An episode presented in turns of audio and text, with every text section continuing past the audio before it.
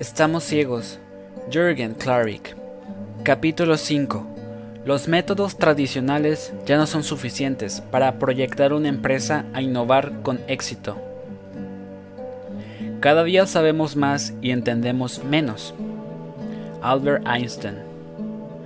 ¿Cómo innovar en esta época en la que el consumidor es tan cambiante y complejo? ¿Cómo innovar en un mundo donde casi todo ya está descubierto? ¿Cómo innovar para un consumidor que dice una cosa y hace otra?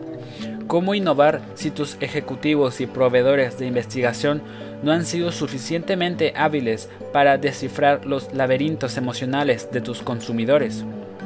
La gente no sabe lo que quiere hasta que lo ve. Steve Jobs.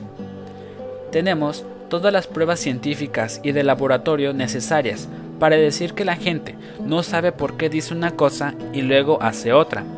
Yo llevo muchos años trabajando en esto y con bases no solo de marketing, sino de neurociencia, hemos encontrado el error del método tradicional y el motivo por el que no es suficiente hacer una docena de focus groups para interpretar las necesidades subconscientes e inconscientes del mercado nos queda claro cómo funciona la mente humana y por qué nos cuesta tanto distinguir dónde está ese punto entre lo que dice y lo que hace la gente.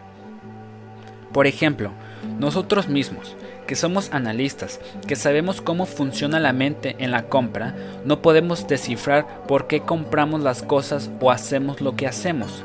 Para mí mismo es un misterio todo esto. Por ejemplo, yo me he visto casi siempre de color negro, mi closet es 80% negro, 15% jeans oscuros y 5% blanco, pero el 95% de los días del año visto de negro. Siempre me preguntan por qué visto de negro. Esto supone algo de frustración para mí porque no lo sé y me encantaría saberlo. Obviamente tengo una respuesta inteligente para esto, la gran cortada para hacer creer que sabes el por qué. Lo que respondo a esa pregunta es, yo viajo mucho y he descubierto en el negro un color práctico y cómodo. Con poca ropa uno puede sobrevivir varios días de la mejor forma y siempre presentable para cualquier ocasión. Pero la realidad es que no tengo la menor idea. Si tú crees que porque el focus group es la herramienta más usada, es una herramienta efectiva, podrás fallar seriamente. ¿Ustedes creen que yo sé por qué decidí usar cierta marca de carro o por qué escogí vivir en una ciudad nueva durante tres años? No lo sé. Y qué bueno, porque creo que sería terrible saberse todas las respuestas. Es aquí en donde la ignorancia nos da felicidad. Sin embargo, sé que hay respuestas amplias para todas las preguntas que me hago y me hacen. En varios estudios académicos, clínicos y estudios realizados por nosotros en nuestros laboratorios de neuromarketing, hemos visto y comprobado a través de los electroencefalogramas que el 85% del proceso de decisión es subconsciente e inconsciente. Bajo el principio de los tres cerebros que veremos más adelante, se sabe que el cerebro racional es el único que puede verbalizar o generar una expresión alexias de algo, es decir, que si alguien te responde por qué compró algo o por qué le gusta algo, está tratando de racionalizarlo para poder expresarlo. Se podía creer que esto solamente se aplica a productos comerciales.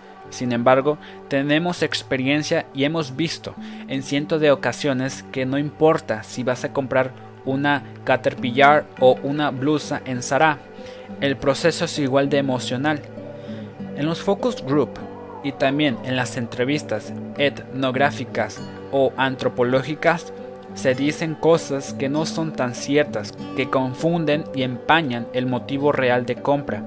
Es por eso que nos confundimos tanto cuando la gente nos dice qué es lo que quiere comprar. No podemos hacer caso de lo que dice la gente en un 100%. Eso se convierte en un problema serio porque luego vemos que ellos no compran el producto que tanto dijeron querer. Existen más motivos para mentir que para decir la verdad. A continuación, describo los motivos más importantes para mentir. 1. Quedar bien con los compañeros de sesión. 2. Tratar de impresionar o sobreponerse ante la tribu. 3. Salirse de la pregunta de forma rápida para recibir el incentivo. 4. Verse inteligente ante el prójimo. 5. Reafirmarse y sentirse bien. 6. Lograr aprobación o integración colectiva. La gente se esfuerza mucho, más de lo que se imaginan, para responder algo inteligente. No existe forma de racionalizar las emociones. Las emociones tienen una lógica totalmente distinta a las razones. Además es curioso, pero siempre nos han hecho creer que entre más racional es uno, más éxito tendrá en la vida.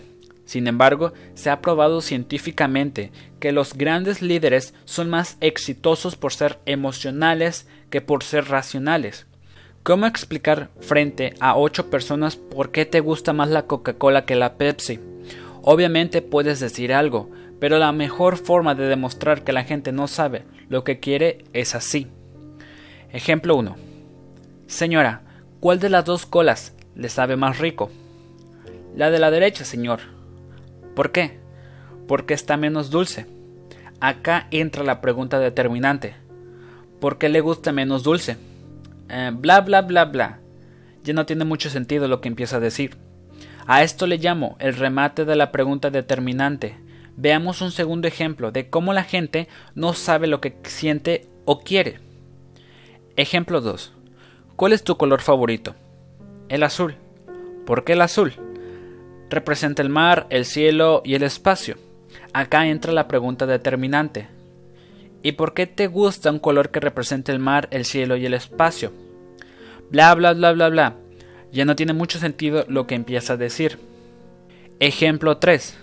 Señora, ¿usted le hace de desayunar a sus hijos? Claro.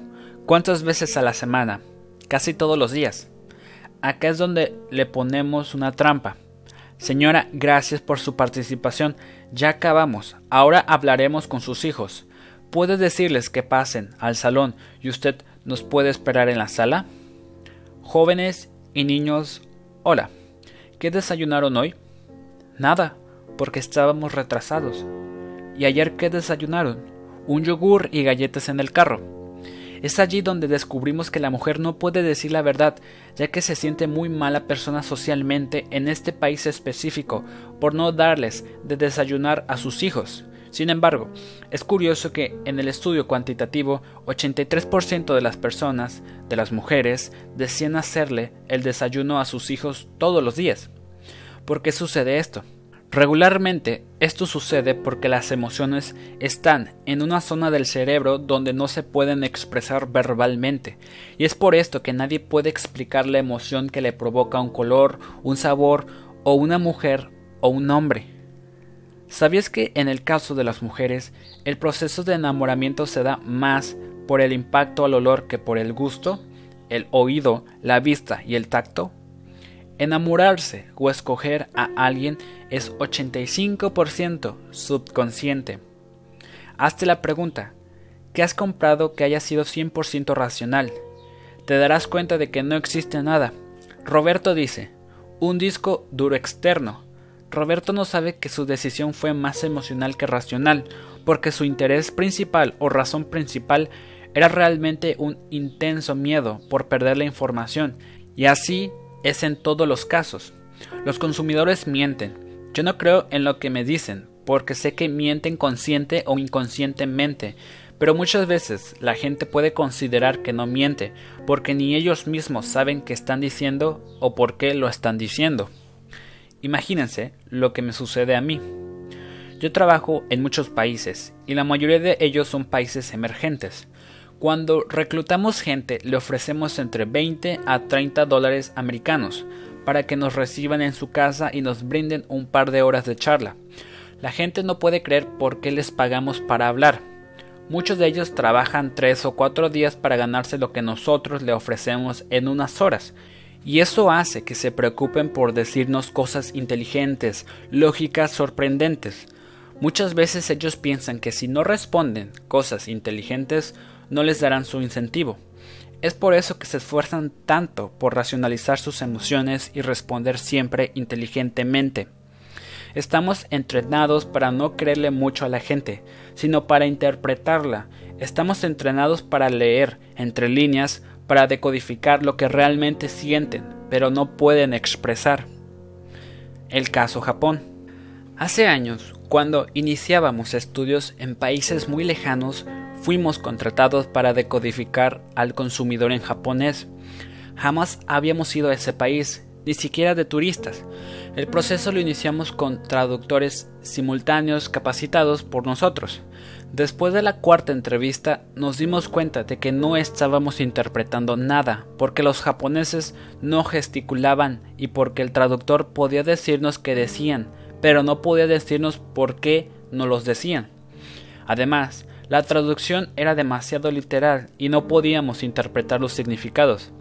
Allí nos dimos cuenta de que tenía más valor hablar con sociólogos e historiadores japoneses para que nos contaran el contexto cultural e histórico de los japoneses. En vez de hacer entrevistas con poco sentido, queríamos saber cómo era la dinámica ante un producto y saber qué provocaba este producto en la gente. Entonces, pudimos mejorar la hipótesis y capacitamos al equipo local para poder indagar con más profundidad ya no con traducción, sino de forma privada o directa. Mientras tanto, nosotros nos dedicábamos a caminar para buscar pistas y realizar varios ejercicios de antropología visual. Tomamos cientos de fotos. De esta manera podríamos leer las dinámicas y significados de una cultura ante un producto y saber qué es lo que les provoca. Luego, con esta información, entrevistamos a expertos japoneses que podían hablar inglés para refutar o aprobar las nuevas hipótesis. Es así como pudimos descifrar un mercado tan complejo y lejano sin hablar mucho con la gente, y entendimos que muchas veces es mejor observar al consumidor que preguntarle directamente. Hoy existen diversas técnicas de investigación, interpretación y mecanismos para obtener conocimiento profundo del consumidor, del conocido y muy utilizado focus group que yo mismo utilicé por años, me atrevo a afirmar y demostrar que no sirve a la hora de querer innovar. A continuación, enumero algunos de los riesgos que se pueden correr por usar la herramienta del focus group. 1 hacer lo que piden los consumidores de forma consciente sin considerar que el motivo real de compra está en la parte subconsciente, que no se puede verbalizar. 2. Trabajar basado en esta información por meses, en una innovación, y por eso no poder diferenciarla ante la competencia, ya que ésta fue creada con la misma información. 3. Cambiar sin sentido real el rumbo del proyecto con información incierta y así confundir a los ejecutivos que trabajan la marca. Pero si es un instrumento de investigación mediocre, ¿por qué se sigue usando? Porque la gran mayoría de las empresas no saben que el 85% del proceso de compra es subconsciente. El focus group solo obtiene el 15% del motivo real de compra. Por el mismo hecho, de que muchas empresas lo siguen usando. Por eso la gente cree que sí funciona, sin considerar que las empresas lo usan porque es la herramienta de investigación para escuchar al mercado más rápida y la que da la posibilidad de contar con una muestra amplia a un precio muy económico. Lo que no, lo que, lo que no se preguntan los ejecutivos de esas empresas es cuánto cuesta reparar los fracasos. Cuando se usa el focus group, simplemente se recibe información racional, la cual no es el motivo real de conexión. ¿Cuándo es recomendable usar el focus group? Únicamente cuando no tienes presupuesto ni tiempo y sabes muy poco de la categoría a la que te enfrentas, y como este motivo es muy común en las empresas, lo seguirán usando.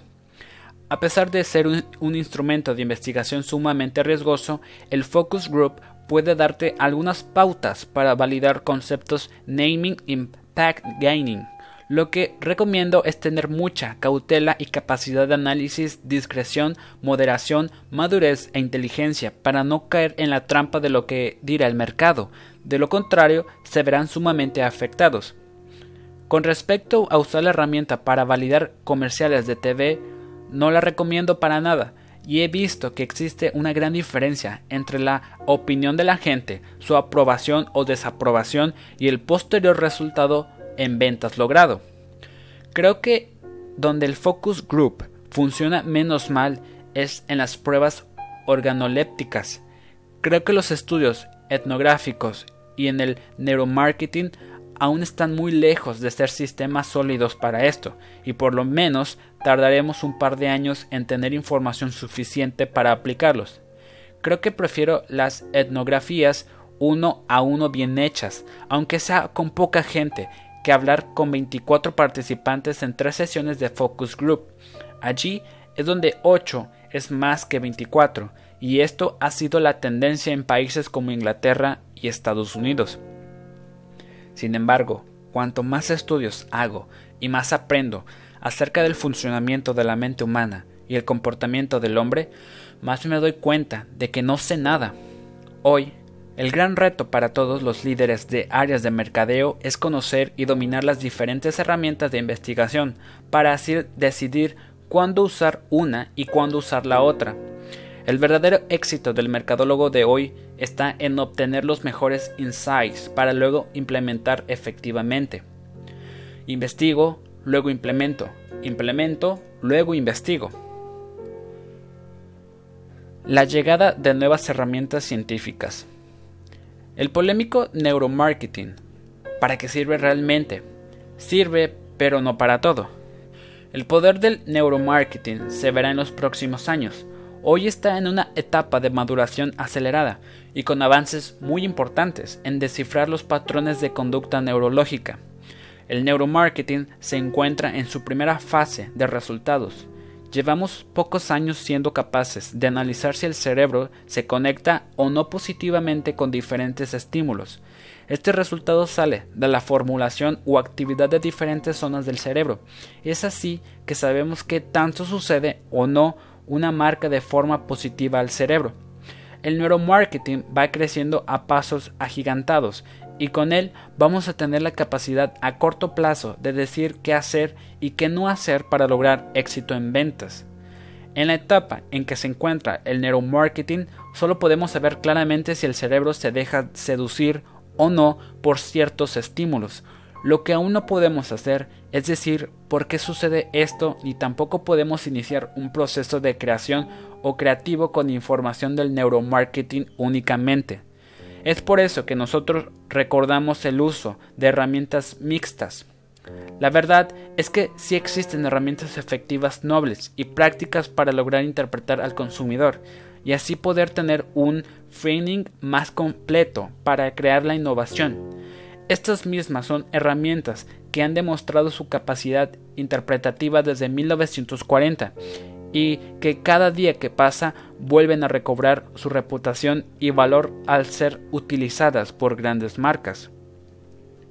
Hoy el neuromarketing es una herramienta eficaz y tiene mucho valor para probar y validar los empaques y comerciales de TV, pero creo que estamos solo a algunos años de poder dar resultados con el neuromarketing para cumplir con las exigencias de los clientes. Yo te invito a que cuando quieras innovar con contundencia, valores diferenciados y éxito garantizado, no fundamentes tus procesos solo en métodos tradicionales cuantitativos, ya que te costará mucho lograr una diferenciación real y la posibilidad de establecer una conexión profunda con ese nuevo consumidor tan complejo. Más bien te invito a que utilices técnicas que se puedan interpretar de forma más profunda para así lograr mayor conexión con el consumidor. Para darles un ejemplo, Steve Jobs dice, la gente no sabe qué quiere. ¿Para qué perder el tiempo preguntándoles? Yo pienso que aunque los consumidores supieran lo que quisieran realmente, no podrían expresarlo correctamente. Los grandes insights no están en la boca del consumidor, sino en la capacidad de interpretar y la observación aguda de los profesionales.